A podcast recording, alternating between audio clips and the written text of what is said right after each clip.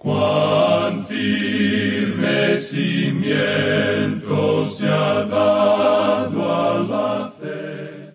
A través de la Biblia, un análisis de la Biblia libro por libro que le ayudará a crecer espiritualmente. Estos estudios fueron diseñados por el doctor J. Vernon McGee. Acompáñenos en este fascinante recorrido a través de la Biblia. La palabra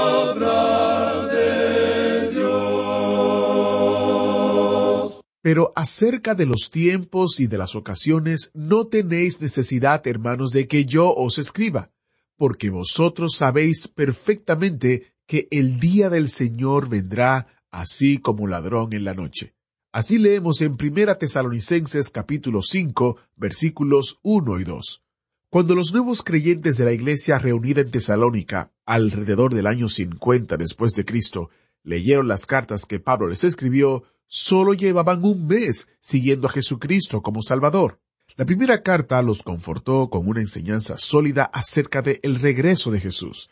La segunda carta les hablaba de cuándo regresarían con Jesús para establecer su reinado en la tierra.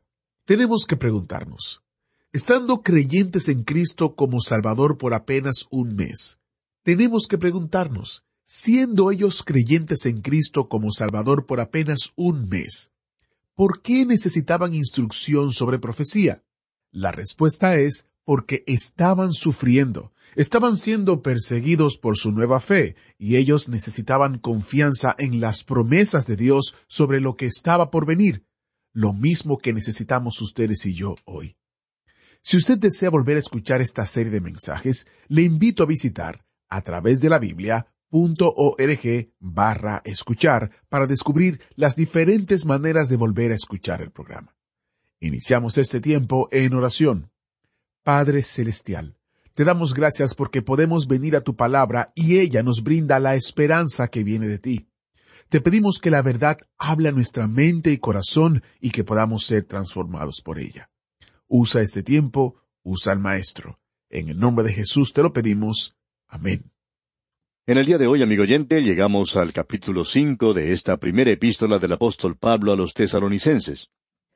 Este es el último capítulo de esta epístola, y es un capítulo al cual hemos llamado en las notas y bosquejos que enviamos, La conducta del creyente en vista del regreso de Cristo. Usted recordará que llamamos al capítulo uno de esta epístola La conducta del creyente hacia el regreso de Cristo. Si esa actitud o conducta no lleva a una acción o a una actividad, entonces hay algo que anda mal. Tenemos que hacer algo. Y la venida de Cristo, como podremos ver aquí, es una esperanza que nos lleva a actuar, nos alerta. En los primeros diez versículos de este capítulo cinco, tenemos un llamado para que estemos despiertos y alertas en vista de la venida de Cristo. Y creemos que la razón que se da aquí es porque el creyente no entrará en esa noche terrible del período de la gran tribulación que se llama el día del Señor. Este día comienza, como hemos dicho una y otra vez, el día de Jehová o del Señor, comienza con la noche porque esta era la forma que Dios tenía de señalar el tiempo. En el primer día de la creación, leemos en Génesis 1.5, que fue la tarde y la mañana un día. Dios comienza con la noche y avanza hacia la luz. Vamos a ver que esto es muy cierto. Por tanto, volvamos a apreciar entonces que la gran tribulación lleva hacia el reino glorioso milenario de Cristo cuando el Hijo de Justicia llegará con sanidad en sus alas. El día del Señor es una expresión que necesitamos analizar. Por tanto, leamos lo que nos dicen los dos primeros versículos de este capítulo cinco. El versículo uno dice, Pero acerca de los tiempos y de las ocasiones, no tenéis necesidad, hermanos, de que yo os escriba. Ahora esta mención del tiempo y de las ocasiones no es la propiedad de la Iglesia. Los tiempos y las ocasiones pertenecen a este mundo, y pertenecen al pueblo terrenal, a Israel y a los gentiles que sean salvos aquel día. La palabra que se utiliza aquí para tiempo es cronos. De allí sacamos nuestra palabra cronología. Lo que tenemos aquí entonces es esta expresión de los tiempos y de las ocasiones. No creemos que tratemos con esto para nada. Pablo dice, No tenéis necesidad, hermanos, de que yo os escriba. Y luego el versículo dos dice, Porque vosotros sabéis perfectamente que el día del Señor vendrá así como ladrón en la noche. Es que el Señor Jesucristo no viene a la iglesia como un ladrón en la noche, porque un ladrón no es bienvenido, uno no lo está esperando. Por lo general, Él viene inesperadamente y por cierto que no recibe la bienvenida. Cuando usted sale de su casa, no deja una nota en la puerta diciendo, He dejado la puerta abierta, señor ladrón, y usted puede encontrar las cosas de valor en tal y cual lugar en la casa. Tome lo que usted desee. No me imagino que usted haga una cosa semejante, amigo oyente. Posiblemente lo que usted haga cuando sale de su casa y lo que todos hacemos es cerrar todo apropiadamente con llave. Usted quiere que el ladrón no se quede pensando que tiene libertad para entrar, que se quede afuera. Aquí pues se nos dice que el Señor Jesucristo vendrá como ladrón en la noche. Y el día del Señor vendrá de esa manera también, llegará de pronto a este mundo. Y luego en el versículo tres leemos que cuando digan paz y seguridad, entonces vendrá sobre ellos destrucción repentina, como los dolores a la mujer encinta, y no escaparán. ¿Ha notado usted el cambio de pronombre aquí? En los primeros dos versículos, él habla del hecho que nosotros no tenemos nada que ver con los tiempos y las ocasiones. No es necesario para él escribir en cuanto a eso porque el día del Señor vendrá a este mundo como ladrón en la noche. No van a estar esperándolo a él entonces. Y él dice luego, Vosotros no tenéis necesidad de que yo os escriba. Pero luego, cuando él comienza a hablar acerca de los tiempos del día del Señor, en el versículo tres, leemos que cuando digan paz y seguridad, y se refiere aquí a ellos. Pablo está diciendo aquí que los creyentes no estarán aquí cuando llegue ese tiempo. Creemos que eso es importante de notar de nuestra parte. Quisiéramos repetir una vez más que el día del Señor es un período de tiempo que comienza con el período de la gran tribulación y continúa a través del reino milenario de Cristo sobre esta tierra. Hay muchos pasajes de las Escrituras que nos hablan de esto. Por ejemplo, en el segundo capítulo del libro de Isaías, usted recordará que hace poco estuvimos estudiando este libro, Dios dice en el capítulo dos, versículo doce, Porque día de Jehová de los ejércitos vendrá sobre todo soberbio y altivo, sobre todo enaltecido, y será abatido. Y luego él continúa hablando a través de esa sección de que habrá un juicio sobre la sociedad y el gobierno, sobre los militares, sobre el comercio y el arte, y sobre la pompa y el orgullo y la religión. Todo eso se menciona.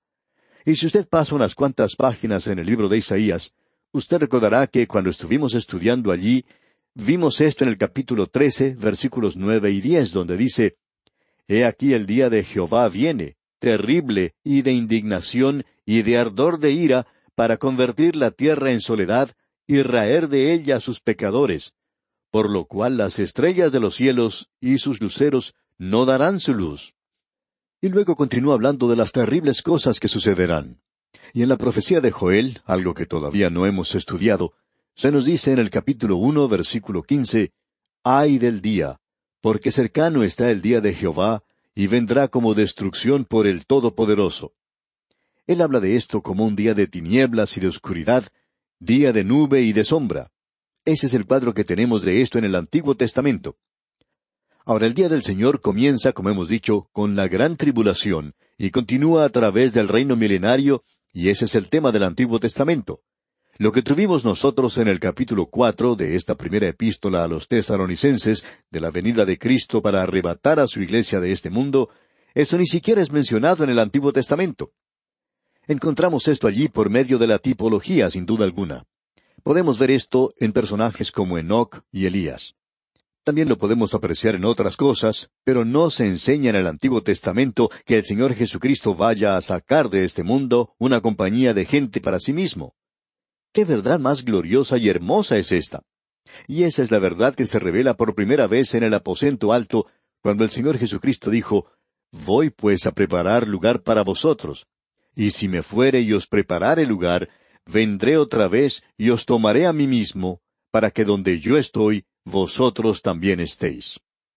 Hasta donde entendemos, esa es la primera vez que se menciona en la Biblia.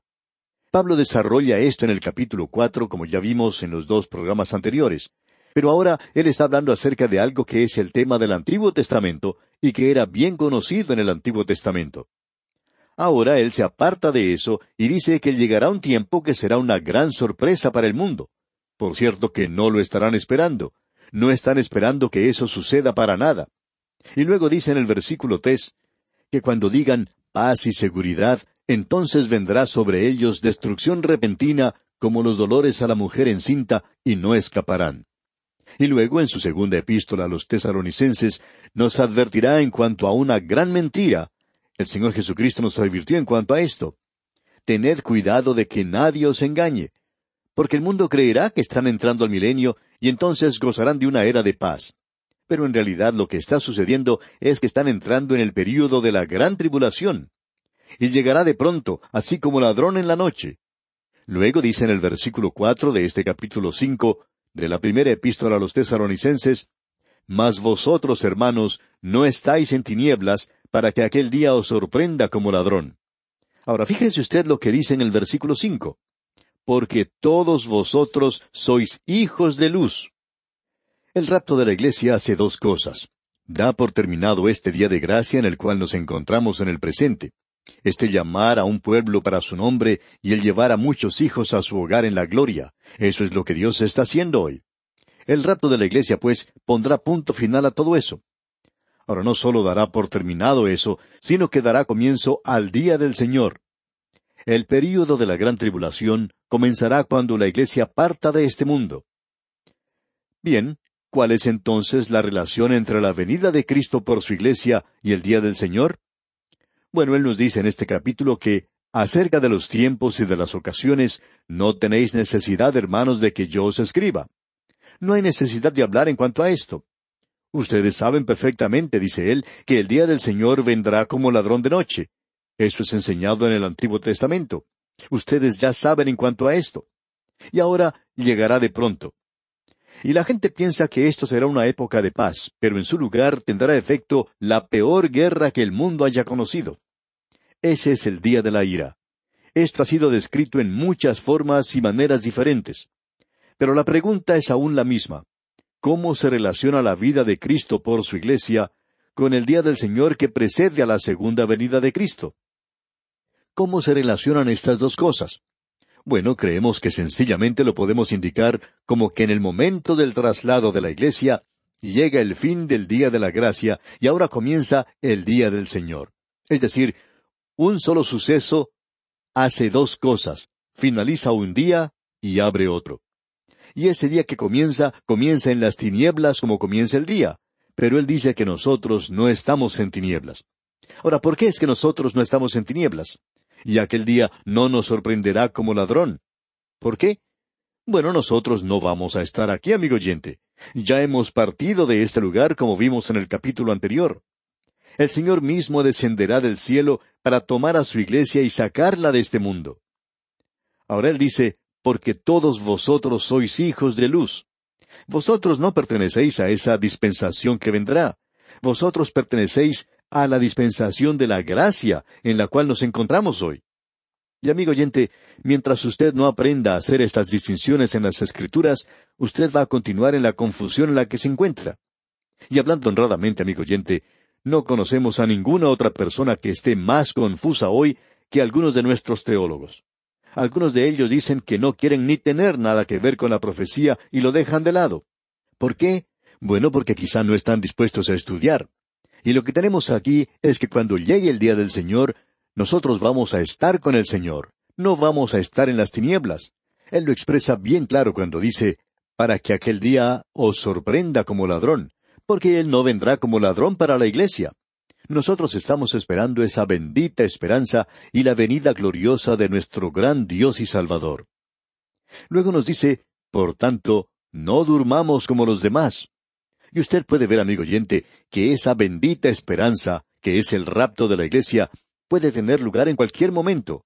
Y en vista de eso, nosotros no deberíamos ser cristianos dormidos hoy. Lo que Pablo está diciendo aquí es que en vista de que el Señor Jesucristo va a tomar su iglesia y va a arrebatarla de este mundo, que nosotros no vamos a estar aquí y que el mundo, aquellos que no han sido salvos, van a pasar por un período tremendo. Y él dice, por tanto, no durmamos como los demás, sino velemos y seamos sobrios. Y este asunto de ser sobrios que él menciona aquí, amigo oyente, puede tener varios significados. No solo quiere decir el estar sobrio en lo que se refiere a las bebidas alcohólicas, sino también a lo que ocurre con muchas personas que se emborrachan con el poder o con el hacer dinero o con los placeres de este mundo. Hay muchas cosas hoy en las cuales uno puede embriagarse y dejarse llevar por las mismas. Y Pablo está diciendo aquí que el Hijo de Dios tiene que ser sobrio. ¿Por qué? Bueno, debido a los grandes eventos que van a tener lugar en el futuro. Y amigo oyente, podemos estar muy cerca de esto. No lo sabemos. Creemos que estamos muy cerca, pero no sabemos eso. Creemos eso con todo nuestro corazón. Y a nuestro juicio, opinamos que la venida de Cristo se acerca. Y sabemos que podemos decir con las Escrituras, porque ahora está más cerca de nosotros nuestra salvación que cuando creímos. Ahora nosotros no debemos dormir como duermen los demás, las otras personas que nos rodean. Tenemos que velar y ser sobrios. Pues los que duermen, de noche duermen, y los que se embriagan, de noche se embriagan. El pensamiento que encontramos aquí es que los hijos de luz no pueden hacer esta clase de cosa. Ellos deben vivir para Dios hoy. Y luego él dice, pero nosotros que somos del día, seamos sobrios. Y una vez más el apóstol Pablo menciona esta palabra sobrios. Y esa es una palabra muy buena. Debemos comprender que nosotros tenemos una obligación. Y ahora él va a mencionar algo que ya ha dicho en la carta a los Efesios, algo que ya hemos considerado antes. Él dice, habiéndonos vestido con la coraza de fe y de amor, y con la esperanza de salvación como yelmo. Esto es algo maravilloso. Estamos comenzando a ver aquí una serie de mandamientos para los creyentes. Estos comienzan en realidad aquí y continúan a través de la palabra de Dios. El primero lo encontramos en el versículo once. Pero ahora esto nos habla del servicio del soldado, como bien podemos apreciar. Aquí tenemos un llamado a la obligación o tarea del soldado. ¿Qué es lo que debemos hacer? Debemos vestirnos con la coraza de fe y de amor. Eso cubre, protege las partes vitales del cuerpo como lo es su corazón. Y luego se habla del yelmo, la esperanza de salvación. Hoy es un día cuando la mayoría de los hombres no usan nada para cubrir sus cabezas y las mujeres tampoco usan mucho los sombreros en el presente. Bueno, cada creyente debería tener su yelmo, y esa es la esperanza de salvación. Y aquí encontramos nuevamente estas tres palabras. Esta es la tercera vez que han aparecido aquí en esta epístola. El trabajo del amor, la obra de la fe y la constancia en la esperanza. Aquí lo encontramos nuevamente. La fe, a propósito, es la fe que salva, y la fe que salva produce obras. Como dijo Calvino, solo la fe salva. Pero la fe que salva no está sola. Qué cuadro el que tenemos aquí. Y el amor, el amor es para el creyente. La fe mira hacia el pasado. El amor es para el presente. Y esa es la relación que el creyente tiene que tener con aquellos que le rodean. Y la esperanza de salvación, bueno, esa es la bendita esperanza. Eso es lo que él dice que el creyente está ansiando, esperando. Nosotros no estamos esperando o ansiando el día del Señor. Nosotros no estamos esperando el período de la gran tribulación. No vemos cómo uno pueda regocijarse en eso de alguna manera. Nosotros estamos esperando esa bendita esperanza, y es la consumación de nuestra salvación. Juan dice, Amados, ahora somos hijos de Dios, y aún no se ha manifestado lo que hemos de ser, pero sabemos que cuando Él se manifieste, seremos semejantes a Él, porque le veremos tal como Él es. Amigo oyente, Dios no ha finalizado su tarea conmigo, así que no sea muy impaciente conmigo. Cierta señora dijo en una ocasión, la mayoría de los creyentes deberían tener escrito en sus espaldas, esto no es lo mejor que la gracia de Dios puede hacer. Y pensamos que eso también debería ser escrito sobre mi espalda. Dios no ha concluido su tarea conmigo, amigo oyente, y por favor, no sea impaciente conmigo. De paso, debemos decir que yo no seré impaciente con usted tampoco, porque yo no creo que Él haya acabado con usted todavía. En el día de hoy tenemos esta esperanza de salvación, es decir, que Él consumará aquello que ha comenzado en nosotros. El que comenzó en vosotros la buena obra, la perfeccionará hasta el día de Jesucristo. Porque no nos ha puesto Dios para ira, dice aquí. Esto debería ser bien claro aún para aquellos que proclaman ser amilenarios. Pero por alguna razón ellos no comprenden esto. Dios no nos ha puesto para la ira, para la gran tribulación. La iglesia no va a pasar a través de esto. Esa es una época de juicio, y Cristo llevó en él nuestro juicio. Ahora alguien va a decir, ¿cree que usted es lo suficientemente bueno como para ser arrebatado en el rapto? No, amigo oyente, no soy ni siquiera lo suficientemente bueno como para ser salvo, pero Él me salvó por medio de su gracia. Y cuando Él venga a llevar a su iglesia, yo voy a salir con todos los que se creen supersantos. ¿Y sabe por qué? Por la gracia de Dios. Porque no nos ha puesto Dios para ira, sino para alcanzar salvación por medio de nuestro Señor Jesucristo. Eso nos libra de la ira, y la gran tribulación es la ira. Ahora en el versículo diez de este capítulo cinco de la primera epístola a los tesalonicenses leemos quien murió por nosotros, para que ya sea que velemos o que durmamos, vivamos juntamente con Él. Esto tendrá lugar para usted, aun cuando usted esté muerto a su venida. Después de todo, la mayoría de la iglesia ya ha pasado a través de las puertas de la muerte. ¿Y qué marcha, qué desfile va a ser ese algún día, comenzando con Esteban y los apóstoles? Luego seguirán los mártires, luego seguirán los creyentes a través de todas las edades. Y usted y yo, amigo oyente, si aún estamos vivos, nos encontraremos al final. Eso es todo lo que vamos a hacer. Pero gracias a Dios, nosotros vamos a estar allí, pero solo por la gracia de Dios. ¿Y qué es lo que esto hace por usted, amigo oyente? Por lo cual, escuche usted, animaos unos a otros. Esto es algo realmente maravilloso. Ahora, comenzando con el versículo once, tenemos una serie de mandamientos para los creyentes. Hemos señalado veintidós de ellos aquí. Uno habla acerca de los diez mandamientos, pero ¿qué acerca de los veintidós mandamientos? Y aquí tenemos mandamientos para los creyentes.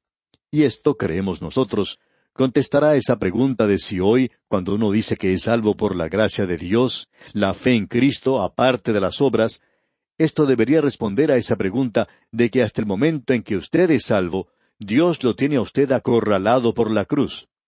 Eso es lo que Dios ha hecho con el mundo. Él no le está pidiendo nada al mundo con excepción de lo siguiente. Y aquí tenemos su pregunta. ¿Qué vas a hacer con mi hijo que murió por ti? Ahora, después de que usted haya contestado esa pregunta, y si usted la ha contestado en forma afirmativa y ha aceptado a Cristo como su Salvador, ahora Él va a hablar con usted acerca de su vida. Él va a desarrollarlo a usted, y usted debe de crecer en gracia y en el conocimiento de Él y nosotros deberíamos ser mejores creyentes este año de lo que fuimos el año pasado. Y vamos a considerar estos mandamientos, Dios mediante, en nuestro próximo programa. Le recomendamos, mientras tanto, que lea usted el resto de este capítulo cinco de la primera epístola a los tesalonicenses, para que se informe de su contenido y se prepare mejor para nuestro próximo estudio. Antes de despedirnos, dejamos con usted esta recomendación bíblica. Por tanto, no durmamos como los demás, sino velemos y seamos sobrios. Es nuestra oración que el Señor le ayude a prepararse para su segunda venida. Agradecemos que nos acompañara en el estudio de hoy. Le invitamos a que visite nuestro sitio en internet a través de la biblia.org. Ahí puede suscribirse para recibir las notas y bosquejos de lo que estamos estudiando y noticias del ministerio. También encontrará la variedad de libros y materiales gratuitos que tenemos para usted. El sitio es a través de la biblia.org. Todo lo que hacemos es posible gracias al Señor y a personas como usted que se unen a nosotros en la obra de llevar la palabra entera al mundo entero. A través de la Biblia es una producción de Radio Transmundial.